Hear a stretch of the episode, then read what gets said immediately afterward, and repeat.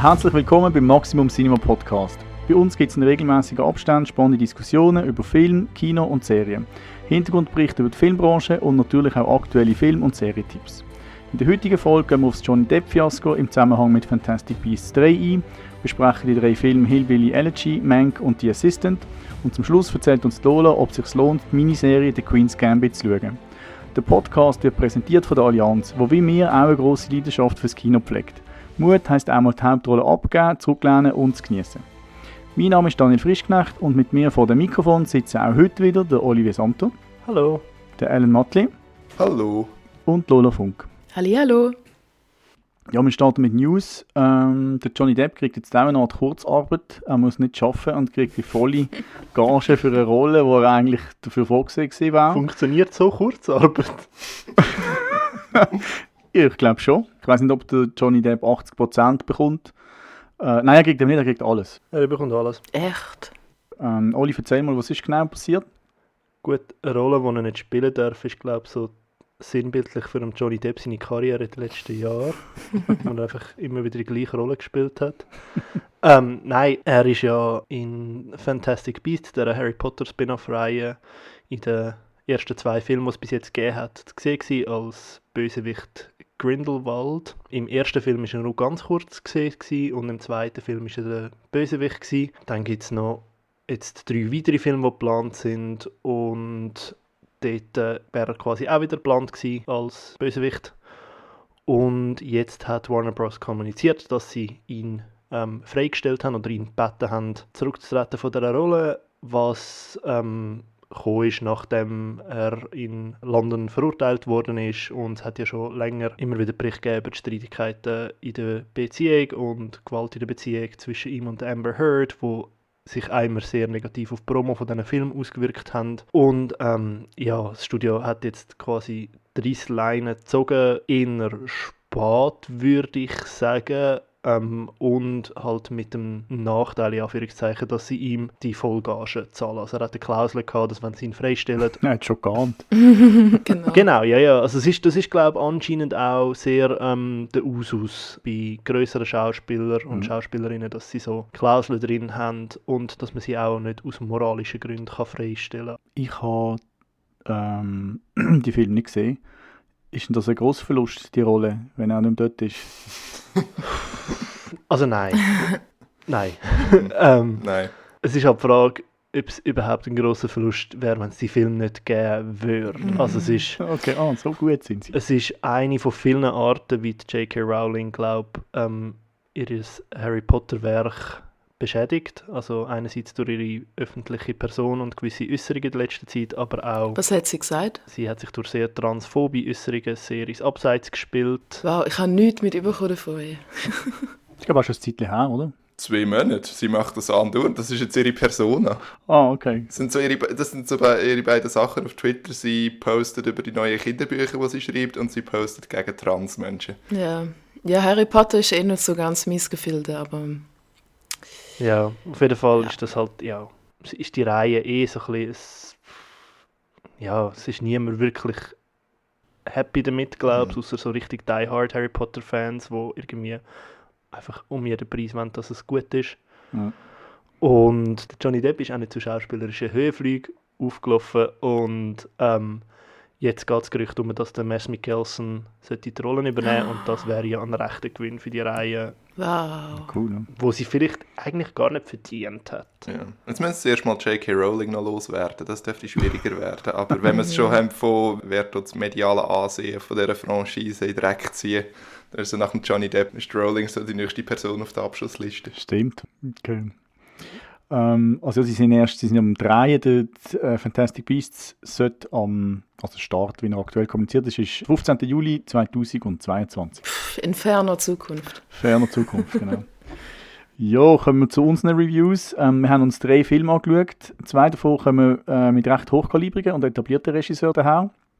Einerseits ist das Mank von David Fincher und äh, Hillbilly Elegy von Ron Howard. Und der dritte Film ist The Assistant. Das ist also nicht das Erstlingswerk, aber der erste fiktive Film von der Regisseurin Kitty Green. Sie hat vorher einen Dokumentarfilm gemacht. Die drei besprechen wir jetzt. Ich würde sagen, wir fangen mit Mank an. Olvi und Ellen, ihr habt da zusammen geschaut. Es ist ein neuer Film von David Fincher. Ähm, ist seit dem 19. November in den Kinos. Helen, du hast eine Review geschrieben auf Maximum Cinema. Erzähl mal. Äh, ja, äh, Mank ist grundsätzlich die, ähm, Aufarbeitung von der Entstehungsgeschichte vom Dreibuch zu Citizen Kane so einen kleinen Film aus den 40er Jahren, wo man vielleicht schon mal etwas davon gehört hat. Der Film basiert auf einem Dreibuch von Jack Fincher, dem Vater von David Fincher, der 2003 gestorben ist. Das ist so ein, ähm, so ein Leidenschaftsprojekt von ihm. Und jetzt nach langen Jahren von der ähm, von der Produktionsvorbereitung hat es David Fincher jetzt endlich geschafft, den Film so wie er will, ins Kino bzw. auf Netflix zu bringen. Also er hat es in äh, schwarz-weiß gedreht, er hat alles daran gesetzt, dass der Film so wirkt, als wäre auch so in den frühen 40er Jahren gemacht worden. Und die Hauptfigur ist äh, der Herman J. Mankiewicz, genannt Mank, gespielt von Gary Oldman. Und äh, der Film folgt eigentlich ihm wie er versucht, innerhalb von zwei Monaten ähm, ein Drehbuch für äh, das junge Regiewunderkind Orson Welles aufs Papier zu zwingen. Und dann hat man gleichzeitig auch noch Flashbacks in den 30er Jahren, wo man sieht, wie der Mank, wenn er sich im Studiosystem vom goldenen Zeitalter von Hollywood hat müssen durchschlagen als äh, ja, ziemlich austauschbarer Drehbuchautor und halt wie all seine Erfahrungen in Hollywood äh, dazu beitragen haben, was er dann schlussendlich in, äh, in sein Drehbuch zu Citizen Kane eingearbeitet hat. Und ist er gut? Ja. ähm, also der Olivier und ich sind zum, sind zum Kino rausgekommen und wir haben es beide gefunden, ja, ist, ist gut bisschen, also es ist David Fincher, also man hat ein bisschen mehr dürfen erwarten. Ja, weil normalerweise kommt mir nicht aus mit David Fincher, also ich komme nie aus David Fincher Film und sagt, Bro. ja. ja, ja, ich eigentlich auch nicht, darum bin ich, darum bin ich recht überrascht ja. gewesen. Also tönt noch eher enttäuscht, finde ich. Ja, eben, also nein, er ist mega schön gemacht, er ist extrem kompetent gemacht, er ist super schön zum Anschauen, mhm. er ist recht unterhaltsam, aber irgendwie hat mir so der, der der letzte, letzte Funke hat mir irgendwie gefehlt. Es ist so einfach ein gut gemachtes Hollywood-Biopic, aber ich habe jetzt nicht das Gefühl, dass der Film gegenüber anderen Hollywood-Biopics außerhalb Machart einen großartigen Mehrwert hat. Aber was mir jetzt gerade aufgefallen ist, ist ja eigentlich der David Fincher. Wie ich ihn kenne, er hat so die ganz, so ganz neutrale Kamera, weißt so mhm. sehr, sehr beobachtend und also ich mhm. habe jetzt vor allem seine, seine Mordgeschichte geschaut und wenn ich das auch gesehen habe, Mank, den Trailer habe ich ein paar Mal gesehen und ich denke, das passt eigentlich nicht ganz hundertprozentig in seine äh, Filmografie. Ja, es ist, es ist definitiv so ein kleiner, so ein mindestens für einen Film so eine neue Ausrichtung für ihn, das stimmt schon. Mhm, mhm. Es war von Anfang an gedacht, dass er das äh, Drehbuch von seinem Vater ja, dort ja. verfilmen okay. Er hat es eigentlich, glaube Ende 90er Jahre machen aber äh, er mhm. hat kein, ähm, kein Funding bekommen, weil ihn niemand hat wollen, den Film in schwarz-weiß machen. Mhm. Okay. Oh. Was mich ein irritiert hat daran, ist, dass der Film irgendwie viel mehr daran interessiert ist, uns dazu zu bringen, die Figur gerne zu haben, als die Figur zu verstehen.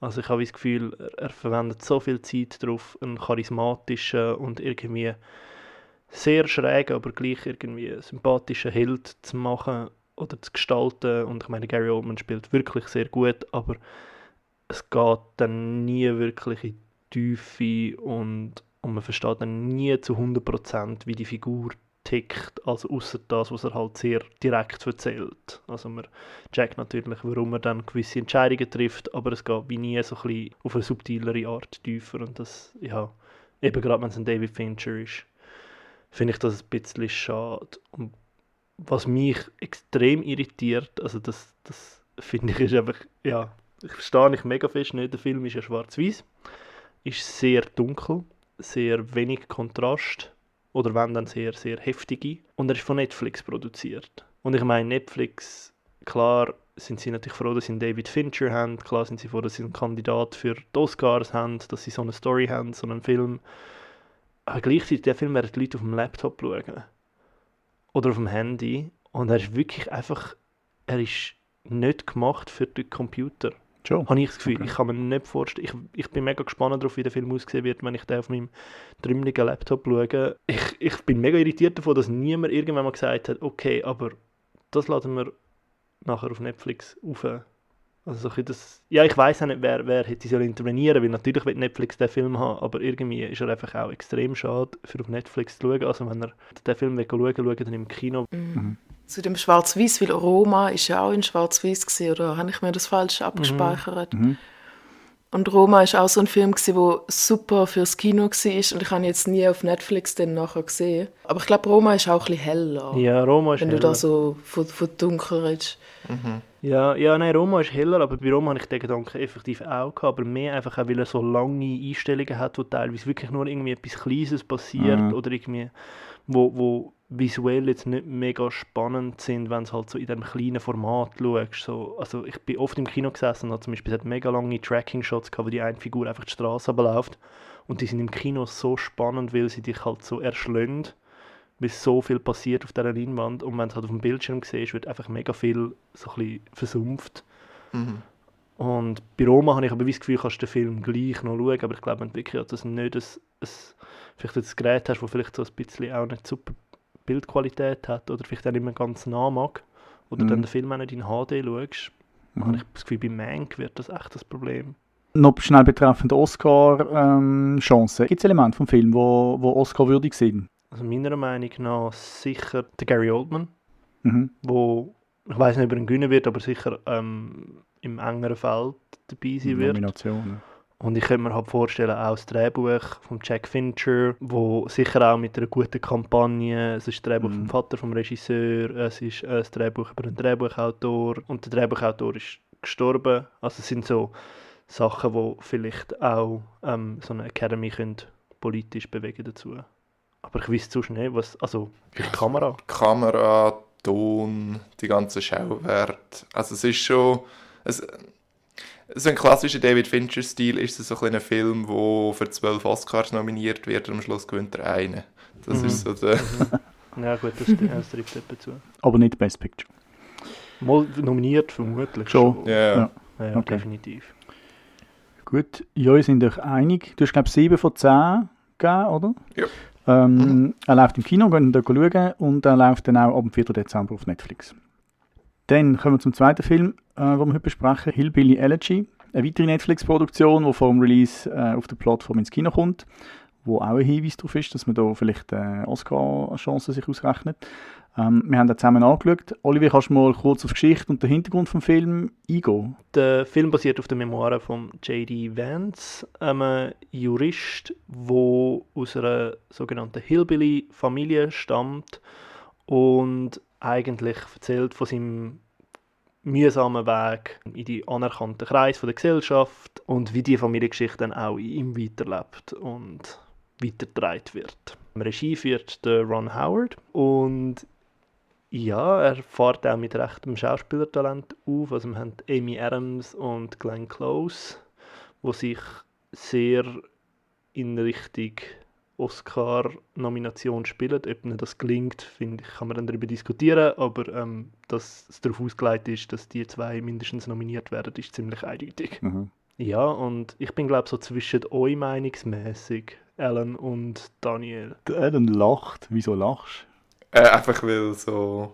also der Olivier teast das so ein bisschen an, es ist, es ist so Oscar-heischend und ich sitze da einfach und denke, ja, ja, sehr. Hat er dir nicht gefallen? Ähm, ich habe Schlimmeres erwartet, What? basierend auf dem Trailer, weil der Trailer hat so, Oh, das ist aber mega schön. ja nein, äh, ausnahmsweise habe ich mal den Trailer geschaut. Nicht du. Der Trailer ist einfach so, wenn du, sagen wir, in einer Sitcom willst, eine Parodie von einem Ron Howard-Film machen, dann hättest du den Trailer gezeigt, weil es ist so mit der schmalzigen Musik, mit den sehr emotionsgeladenen Dialogen und den Schauspielerinnen, die sich anschreien und so. Und nachher, wo ich den Film effektiv geschaut habe, habe ich gefunden, ah, okay, er ist ein bisschen stiller, ein bisschen weniger äh, plakativ, als es der Trailer hat wirken. Insgesamt hat mich der Film nicht so extrem können packen, aber es ist nicht so ein, äh, es ist nicht so ein Erlebnis gewesen, wo ich dachte, oh mein Gott, was ist das für ein Film, sondern es war mehr so gewesen, auch da wieder ist kompetent gemacht, aber hat mich jetzt irgendwie nicht so können abholen, auch weil ich die Schauspielleistung ein bisschen unterschiedlich gefunden habe. Also zum Beispiel Amy Adams habe ich recht mittelmäßig gefunden, Schon. weil sie ist so, sie, sie, ich habe sie einfach gefunden, sie macht so das Studententheater-Dingens, wo du schreist einfach in der Gegend rum und nachher denken die Leute im Publikum, wow, das ist ein mega gutes Schauspiel. Und dann auf der anderen Seite Glenn Close, wo ich eigentlich gefunden habe, ihr Make-up und ihre ganze Kostümierung ist so auf, hey, schau mal, was wir Glenn Close verwandelt haben. Aber für das habe ich gefunden, spielt Glenn Close eigentlich recht, ähm, ja, subtil ist das falsche Wort, aber sehr feinfühlig. Das äh, ihr ist es meiner Meinung nach effektiv gelungen, sehr differenzierte Darbietung zu geben. Aber es hat mir insgesamt halt nicht gelangt, um wirklich mitgerissen zu sein vom Film. Mhm. Ich finde das wegen äh, Make-up und so. Wir haben es kurz vorher nach dem Film, Olivier. Ich habe mega beeindruckend gefunden, wie gut sie die Menschen getroffen haben. Also am Schluss des Films sehen wir, wie bei fast allen Filmen, die so auf wahre Begebenheiten sind, Fotos oder das mal glaube sogar Filmausschnitt von, äh, von den richtigen Charakteren. Und ähm, die sind mega gut getroffen. Also gerade der Charakter von der Glenn Close und auch vom Hauptdarsteller finde ich ähm, recht beeindruckend. Das ist ja nicht selbstverständlich. Mhm. Das ist für mich halt immer so ein der Steve Jobs-Effekt. Also ich finde es hat zwei Filme ja. gegeben, Steve Jobs und ein, die hat sich Mühe gegeben, einen Schauspieler zu finden, der aussieht wie der Steve Jobs, nämlich der Ashton Kutcher. Mhm. Und ist ein schlechter Film gewesen. Und der andere hat sich Mühe gegeben, einen guten Schauspieler zu finden, der den Steve Jobs verkörpert, der aber nicht aussieht wie der Steve Jobs. Und das ist der Danny Boyle-Film mit dem Michael Fassbender. Und ich finde, ja, am Schluss habe ich lieber einen Film, der gute Schauspieler hat. Aber das finde ich hat der eben. Ich finde die zwei Rollen mega. Also vor allem Glenn Close, habe ich mega, also den Charakter habe ich in mein Herz geschlossen. Und ich finde, sie spielen beide super. Sie haben mich auch bewegt. Also dort bin ich ein bisschen mehr beim Alan. Schon. oh nein, Danny. Sorry. Ich bin sonst eher bei dir jetzt bei dem Film. Ja, nein, ich finde, Amy Adams spielt halt so Amy Adams Rolle, wo sie dann auch für einen Oscar nominiert wird. Also ich kann mir fast nicht vorstellen, dass sie nicht nominiert wird für den Film. Aber das klingt wie ein Vorwurf. Das heisst auch, sie ist eine gute Schauspielerin, oder Ja, ich finde, ich find, wieso ähm, verdient hätte es auf jeden Fall Glenn Close. Ich weiß auch nicht, ob ich, ich bin jetzt auch nicht so, habe jetzt auch nicht so einen Blick drauf, was sonst noch rum ist. Schauspieler ist jetzt gerade, aber ich finde, Glenn Close, finde ich, spielt wirklich sehr gut. Das, das, also das Subtile, was Alan vorher gesagt hat, finde ich, das, das dreht den Film mega. Ich finde, sie ist auch so ein bisschen der moralische Kompass von dem Film und extrem, ja, überzeugend. Ich sehe das mit dem Make-up und mit dem, schauen was wir Glenn Close verwandelt haben, nicht so fest, weil ich finde, es ist immer noch sehr fest Glenn Close. Also es ist zum Beispiel etwas anderes, als man Meryl Streep in ähm, The Laundromat so mega fest den ganzen Film durchverwandelt hat und nachher gefunden, oh, es war einfach Meryl Streep gewesen, wow. Also es ist ein bisschen, ich finde, wie das ähm, Make-up überladene Ding find, sehe ich nicht so fest. Ich finde, es ist schon noch sehr fest. Es no. basiert, die Qualität von dieser Rolle basiert schon noch sehr fest auf der Glenn Close ihrer Arbeit. Und sehr gutes Make-up, definitiv, aber ich finde gleich, sie ist so das Herz von dieser Rolle. Mhm. Und wie hat dir denn der Film gefallen? Ich bin noch nicht so sicher. Ich finde, er, ist, er hat mich sehr berührt. Ich finde, ähm, mir hat sehr gefallen, dass er irgendwie eine sehr einfache Geschichte erzählt an und für sich.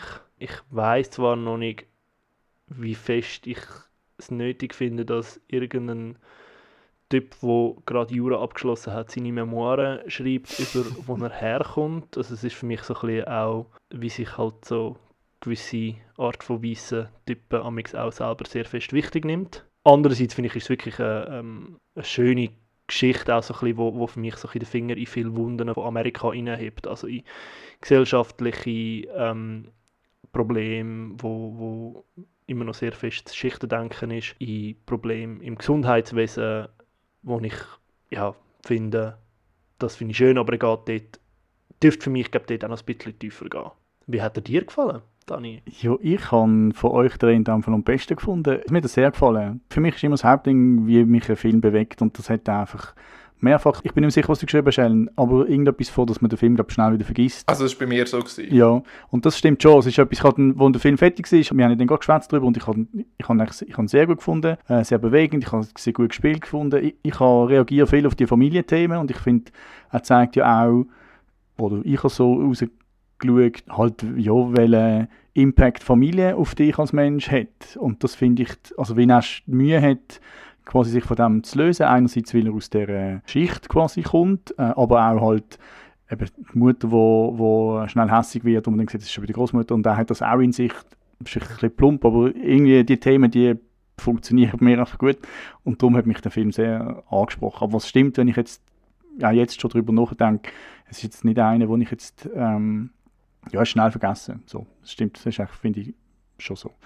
Ähm, und ich finde, es trifft schon, dass Amerika zeigt das sogenannte vergessene Amerika, wo immer so, also wo vor allem das Thema war, wo der Trump gewählt worden ist. Also das Buch ist auch dann rausgekommen, 2016, wo es vielleicht ein bisschen relevanter war, ich weiß auch nicht, von der, von, von der Thematik. Ich, und das finde ich zeigt es gut. Ja, also ich würde auf jeden Fall empfehlen, zum, zum schauen. Zirp, zirp. Nee. Also ich würde den Film aber nicht empfehlen. Ich würde ihn nicht, nicht empfehlen, aber ich würde glaube nicht aktiv Werbung machen. Werbung machen dafür. Wenn mich jemand fragt, würde ich nicht Hillbilly Elegy sagen, aber wenn mich jemand fragt, hey, soll ich Hillbilly Elegy schauen, dann würde ich nicht sagen, nein, gang nicht. Ja, genau. Das ist sehr diplomatisch. Okay. Ja, wir sind uns nicht einig, darum macht euch selber ein Bild. Er ist am 12.11. ins Kino gekommen und seit dem 24. November äh, kann man auf Netflix schauen. Gut, äh, der letzte Film, bevor wir zum Lockdown-Funk aus Wien kommen, ist «The Assistant» von der Kitty Green mit der Julia Garner in der Hauptrolle. Sie kennen einige vielleicht von Ozarks, äh, wo sie eine meiner Lieblingscharaktere spielt. Ja, und in «The Assistant» begleiten wir Jane, wo sie spielt, während einem Arbeitstag. Sie ist neue Junior-Assistentin von einem Filmproduktionsmogul äh, und sie hofft, dass das quasi der erste Schritt von ihrer Karriereleiter ist in Richtung Filmproduzentin. Und ja, als Assistentin organisiert sie, was man so im Leben von so einem Topshot äh, zu organisieren hat. Äh, von spontanen Reisen über Dreibuchkopien, Hotelzimmerreservationen, Bewerbungsgespräche von Schauspielerinnen etc. etc. Ähm, und das wird als sehr trostlose Tätigkeit porträtiert. Einerseits äh, der Job selber, aber auch das Umfeld, wo das passiert. Ja, und während dem Jane diesen täglichen Routine äh, nachgeht, wird ihr und auch uns als Zuschauer ähm, immer mehr bewusst, wie schlecht sie selber behandelt wird und wie respektlos man mit ihr umgeht. Äh, und auch wie der Missbrauch und die schlechte Behandlung von Frauen äh, ihren Arbeitsalltag ähm, prägt. Und ähm, sie entscheidet sich dann auch dafür, dagegen Stellung zu beziehen innerhalb des Unternehmens, allerdings ohne großen Erfolg. Ellen, wie hat dir der Film gefallen? Du hast äh, am Anfang von der Episode vorausgeschickt, dass wir die drei Filme, die wir heute besprechen, dass wir zwei etablierte Regisseure haben und äh, eine, wo man noch nicht so kennt. Und ich muss sagen, der Film von der Kitty Green hat mir glaub, mit Abstand am besten gefallen von den drei. Mhm. Ich bin sehr beeindruckt gewesen. Ich bin, ich hab, 2020 ist für mich so ein bisschen das Jahr, wo ich herausgefunden habe, dass ich gerne Filme habe, wo es um Papierkram geht. Was sind das noch für andere? Äh, Dark Waters zum Beispiel. Und am Anf- Anfang Jahr habe ich auch den Report geschaut, wo mir auch besser gefallen hat als den meisten anderen Leuten. Und die Assistant ist auch so einfach so die, die Macht, im, wo halt so im ja, Akten und Papier umschieben und, äh, und so drin steckt. Und halt auch die ganze, das, wie die Atmosphäre in dem, in dem Büro quasi so eine Horroratmosphäre ist, wo du einfach so das ja, das seellose Gedröhne von den Fotokopierern und von den Druckern und du hörst so halb, was hinter verschlossenen Türen geredet wird und so. Das habe ich einfach extrem atmosphärisch gefunden und ich mag, wie der Film den Mut dazu hat, bis zum Schluss eigentlich so extrem vage zu bleiben und nie wirklich äh, konkret zu werden, sondern es ist einfach immer so, irgendetwas ist falsch, irgendetwas ist... Ähm, Ja, deutet alles an. Ja. Genau, Ja. irgendetwas ist da, ist da faul, aber halt als Assistentin kommt äh, die Protagonistin halt nie ganz dahinter und wir sind einfach mit ihr dabei und wir, sind, wir werden auch so immer wieder vertröstet und müssen uns halt einfach dann schlussendlich zufrieden geben mit wir wissen es nicht, aber ähm, ist einfach nicht gut. Ja, mir ist es gleich gegangen. Mir hat er sehr gefallen. Ich habe ein bisschen Zeit gebraucht am Anfang, bis ich reingekommen bin, weil es ist ein sehr äh, ruhiger Film. Ja. Man ist einfach bei ihr dabei. Auch die Stimmung im, im Büro, wie du sagst, habe ich auch cool gefunden. Was ich mega cool gelöst gefunden habe, ist so wie der, ihr Chef. Mhm. Also man kann sagen, es ist ein sehr Bezug auf, auf Harvey Weinstein ähm, und, und Me Too eigentlich. Also eben, es wird auch sexueller Missbrauch und so an, eben auch angedeutet. Und der Chef, der wird, man sieht den nie, man hört ihn nur. Er ist einfach, man hört ihn murmeln, entweder hinter eben der verschlossenen Tür oder man hört ihn einmal, wo er direkt mit ihr telefoniert. Ja. Das ist glaube ich das Einzige, wo man, wo man dann wirklich versteht, was er sagt. Und der, der wird so dominant über den Film und das finde ich mega gut gelöst, durch, die- eben, obwohl man ihn nicht sieht und immer so im. Hintergrund ist. Und halt auch, es deckt sich immer mehr auf, was das für einen ist. Also sie ist namentlich gesagt, das Zimmer aufräumen oder das Büro aufräumen von ihm, äh, wo man dann irgendwie sieht, okay, der Medikamentenkonsum, den der Mann hat und äh, eben gewisse Abfallsachen, die auf Sachen schließen lassen. Ähm, das habe ich mega, hat mich sehr beeindruckt. Und ich finde, es zeigt auch so, äh, wegen Papierkram, also wer schon mal in einem Grossunternehmen geschafft hat, die Corporate World wird irgendwie mega gut dargestellt. Also so hierarchische Organisation und wie, wie sich dort Leute können decken oder dünn decken. ähm, weil sie einfach auch eben Karriere machen oder keinen Ärger wollen. Und ich finde das besonders beeindruckend, weil es ja nicht, es, der Film kommt mit recht wenigen Schauspielern aus. Es ist ja nicht, Ja, ja. es ist ein sehr kleiner Film und trotzdem bringt es das mega gut auf den Punkt oder, oder beschreibt es mega gut. Das habe ich auch Absolut. äh, cool gefunden. Mhm. Aber man muss auch sagen, es ist ein mega trostloser Film. Ja, man fühlt sich nicht besonders happy. Nein, es ist sehr grau und sehr, äh, sehr düster. Mhm.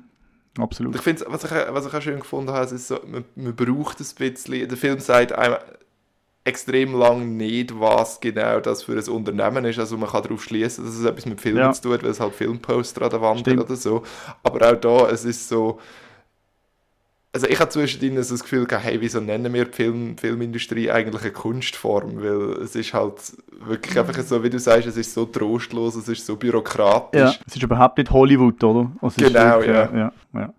Was ich mich noch gefragt habe, ist, wie, also ich bin in den Film hineingegangen und habe gewusst, quasi eben, dass das Thema MeToo oder Harvey Weinstein, also ich weiß nicht, ob es Vorbild war, aber Hm. ich, mit dem Wissen in den Film hineingegangen und dann hat er einfach Anfang an wirkt er stärker, wenn man das immer, also man hat das immer präsent. Ich habe mich noch gefragt, wie es wäre, wenn man nicht mit dem Background rein würde gehen, ob es gleich wäre oder, oder sogar krasser, weil sich dann gegen den Schluss eher entwickelt. Also ich habe schon das Gefühl, dass er so ein bisschen noch einen grösseren, ich weiß jetzt nicht, Wow-Faktor, aber ich glaube so die, ähm, die Aufdeckung von dem, was die Hauptfigur aufdeckt, das würde wahrscheinlich nochmal noch mal ein bisschen stärker reinkommen, halt einfach eben, weil es dann Wenn mehr... du unwissend reingehst. So. Genau, weil, weil du dann wirklich quasi zusammen mit ihr kannst, ähm, kannst aufdecken oder so erahnen, was passiert. Wohingegen eben, wenn du schon mit Vorwissen reingehst und denkst so, ja, okay, wann kommt jetzt da die Diskriminierung? Mhm,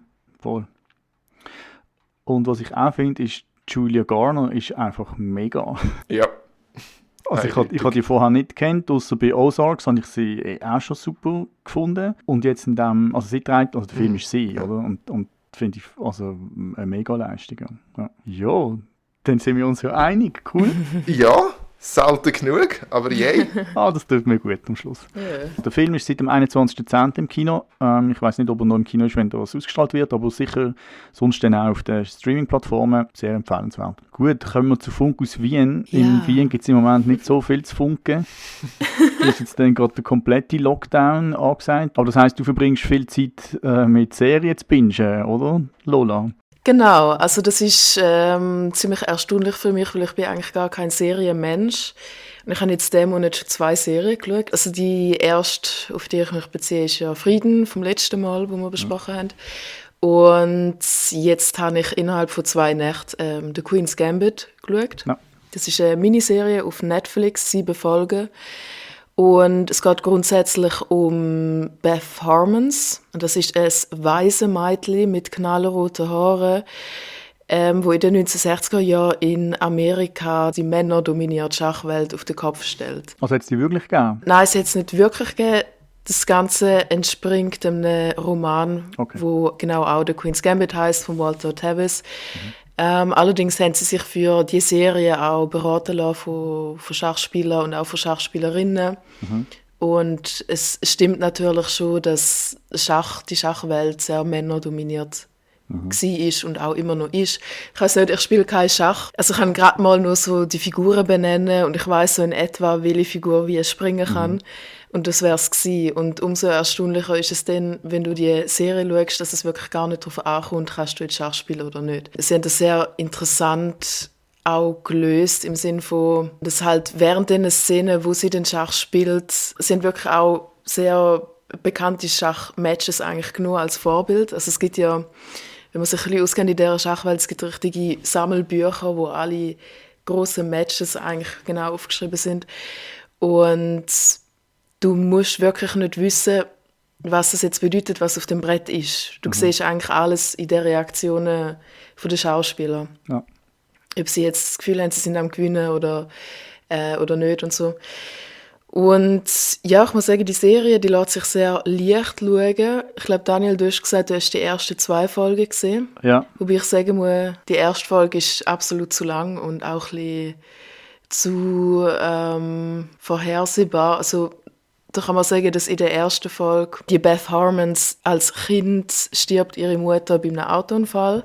Und sie kommt dann in ein Heim für Mädchen und sie lernt dann Schach spielen, irgendwie bei dem Hausabwart, wo in seinem Kellerabteil immer Schach spielt und wird dann mit ca. 15 adoptiert und geht dann am selber an die Schachturnier und spielt sich wirklich einfach zuerst in ihrem Bundesstaat, den USA, den weltweit an die Spitze. Sie lernt auch tablettenabhängig zu sein. In dem, äh ah ja, natürlich, das ist ganz wichtig.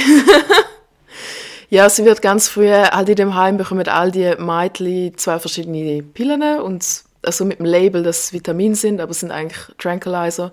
Und sie wird dann abhängig von diesen Tranquilizer, wo sie halt ganz wie im Kopf machen, aber durch mhm. das kann sie besser spielen. Es ist, es ist grundsätzlich Geschichte von einem Prodigy Child, wo absolut talentiert ist, wo allerdings eine Frau ist und dann eben sich in dieser Männerwelt beweisen muss. Und wenn ich da super sympathisch gefunden habe, ist einfach, dass, dass das nicht so auf die Spitze getrieben wird. Der Feminismus in dem Ganzen wird nicht einfach so rausgerufen, dass es dir schon aus den Ohren raushängt. Es ist ganz subtil. Mhm.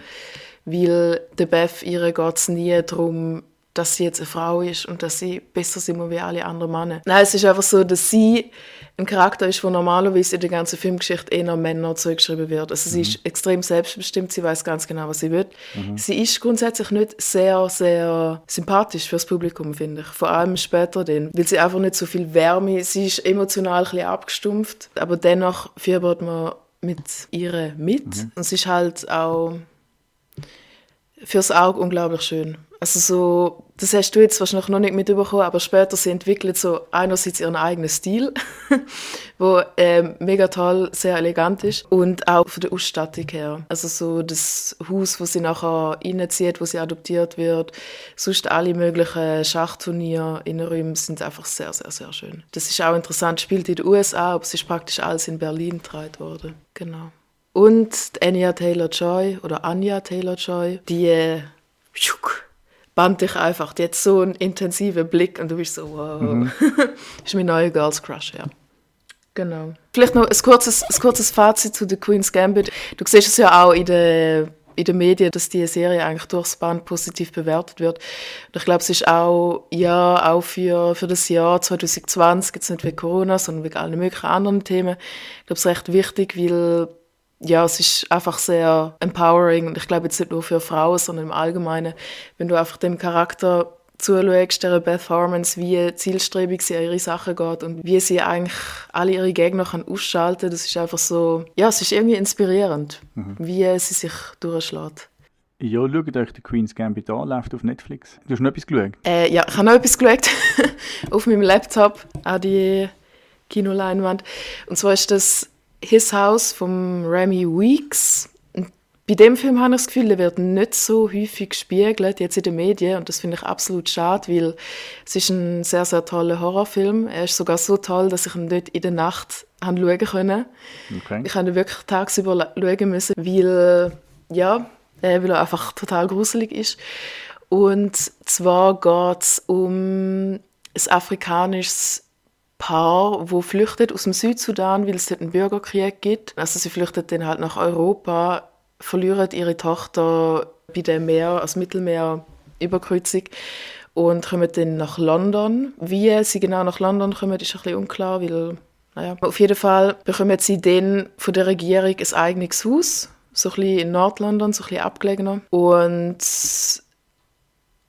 ja, sie wohnen dann in dem Haus und werden in dem Haus grundsätzlich mit ihren, mit ihren eigenen Traumata so konfrontiert, dass, dass so der Horror daraus wird. Also es ist so ein bisschen kompliziert zu erklären, aber das Haus ist wirklich verhext. Es wohnt tatsächlich eine Hexe drin. Und du weißt allerdings nie, ist das jetzt, was du siehst, ist das einfach nur in den Köpfen der Protagonisten oder ist es tatsächlich auch mhm auch dort. Und es geht grundsätzlich um Identität. Wo kommen sie her? Ähm, können sie da jetzt einfach so weiterleben nach allem, was sie gesehen haben? Ja, es ist auf jeden Fall sehr toll zum Anschauen, auch mit der ganzen Flüchtlingsthematik. Also es hat mich ein bisschen an den Jordan Peele erinnert, äh, mit Get Out und Us, einfach mit dem Thema vom afrobritischen ähm, Horror. Und vom Stil her, von der Ästhetik auch sehr an Ari Aster irgendwie, mit dem okay. sehr unheimlichen, aber sehr, wirklich auch sehr stilistisch sehr schön. Mhm. Und der Film, was er halt ganz oft auch macht, ist, dass er, er hat sehr viele Nachaufnahmen. Ähm, ganz am Anfang auf jeden Fall auf die Gesichter. Und dann auch im Haus ist es relativ nah und dann hörst du eben einfach die Geräusche, dass du weißt, irgendetwas anderes ist im Haus und dann schwenkt die Kamera und ich so, oh mein Gott, ich habe wirklich ganz oft einfach den Ton ausmachen müssen und einfach nur so geschaut und habe so ein bisschen Abstand genommen. Vor allem, weil ich jetzt halt auch in einem ein bisschen älteren Haus wohne und nicht genau weiß, was zwischen den Wänden ist und so. Und das Ende, muss ich sagen, ist ein bisschen, wird dann mir ein bisschen zu explizit nach dem ganzen Horror, wo eigentlich nur im Kopf grundsätzlich ist. Aber sonst ist er absolut wertvoll zum Schauen und auch sehr, sehr, einfach, wow, super tolle Bilder. Genau, Amen. Das ist mein Schlusswort.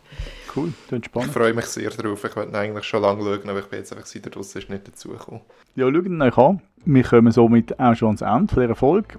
Der nächste Maximum Cinema Podcast erscheint in zwei Wochen. Bis dann wünschen wir euch viele gute Filme oder Serien. Es verabschiedet sich der Olivier Santo. Tschüss. Der Alan Matli. Tschüss. Lola Funk. Baba. Und ich. Herzlichen Dank an die Allianz, die den Podcast präsentiert. Die heutige Folge ist von Joel Singh und mir und Daniel Frischknecht produziert worden. Wenn mir dir gefallen, empfehle uns weiter und abonniere uns in der Podcast-App von deinem Vertrauen.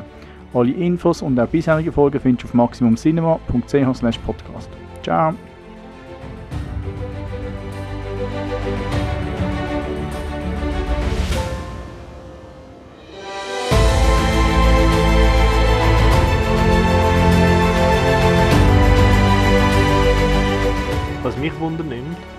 Kann sie ihren Drogenkonsum in Schach halten. Am 12. November ist übrigens Tag des schlechten Wortwitzes gesehen oder so. Ah ja. Das war letzte schon mal äh, über den Weg. Ich mache nie schlechte Wortwitze.